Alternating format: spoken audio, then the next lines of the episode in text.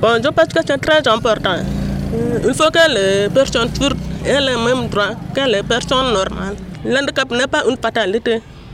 les sourds doivent apprendre à lire et à écrire comme les personnes normales pour avoir un avenir meilleur comme toutes les personnes normales. Vraiment, je remercie beaucoup à son excellente Madame la chef du bureau de ministère d'avoir financé son projet pour le bonheur des personnes sourdes. La première école des enfants sourds, c'est un espoir pour moi. C'est comme leur donner du bonheur pour qu'ils s'épanouissent comme les autres personnes normales. Quoi.